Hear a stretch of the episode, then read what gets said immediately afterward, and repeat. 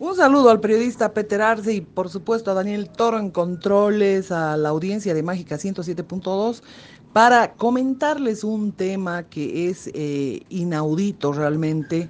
Eh, resulta que la Asamblea Plurinacional, mayoritariamente masista, ha aprobado a lo largo de la gestión de Evo Morales más de 330 créditos.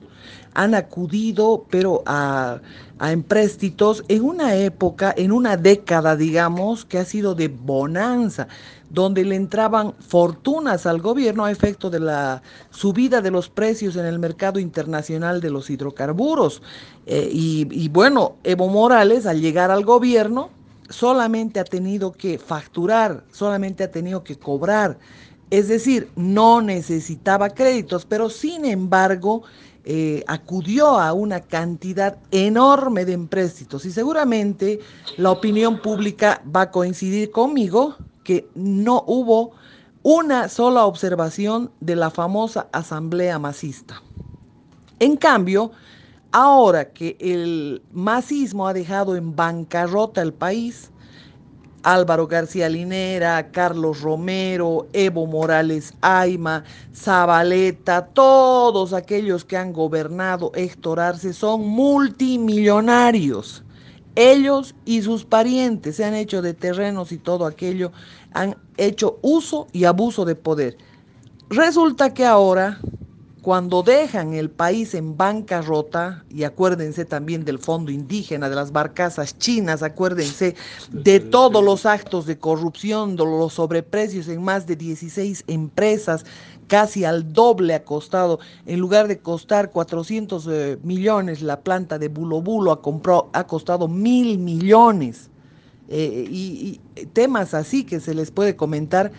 Y estos han dejado el país en bancarrota y ahora se cortan las eh, venas cuando el gobierno quiere acudir a un empréstito de 227 millones. ¿Para qué? Para enfrentar la pandemia. ¿Cuál la razón? El gobierno ha hecho crecer también el aparato público, el aparato de funcionarios públicos de 200 a más de 500 mil funcionarios públicos. Entonces, en sueldos y salarios se va todo.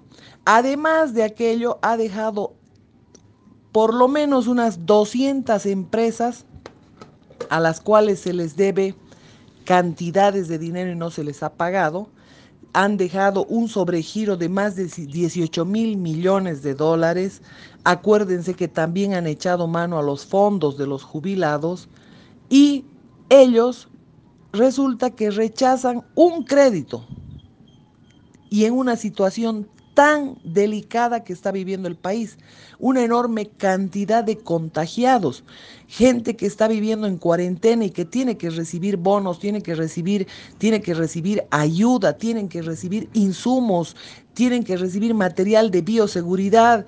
Y resulta que los asambleístas del MAS, por generar caos y hacer que la gente salga a las calles, desestabilice el gobierno, no aprueban un, un solo crédito.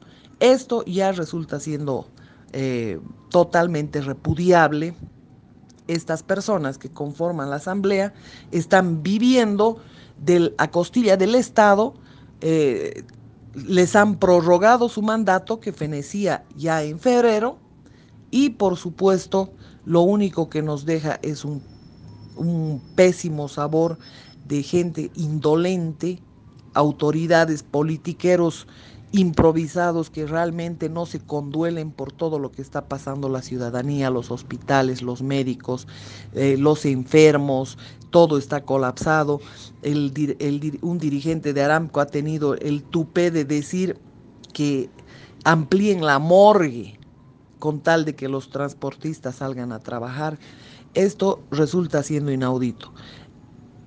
Para el colmo, después de 45 días, se han reunido los responsables de la salud, que son gobernación, alcaldía. ¿Por qué? Porque están en sus eh, pleitos personales por capturar el poder, en sus peleas políticas, dejando a su suerte a la ciudadanía.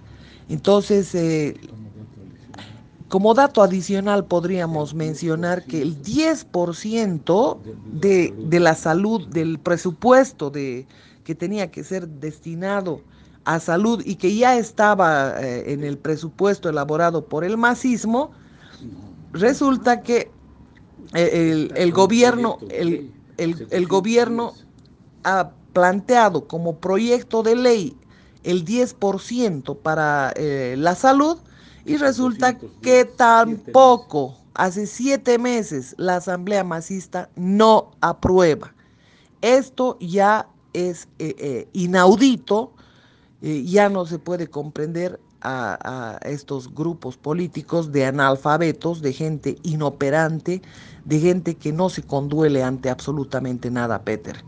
Así que nosotros como ciudadanos tenemos que comenzar a organizarnos porque definitivamente lo, lo, para los políticos el ciudadano está en el último lugar. Vuelvo a control central y estaremos con un nuevo comentario.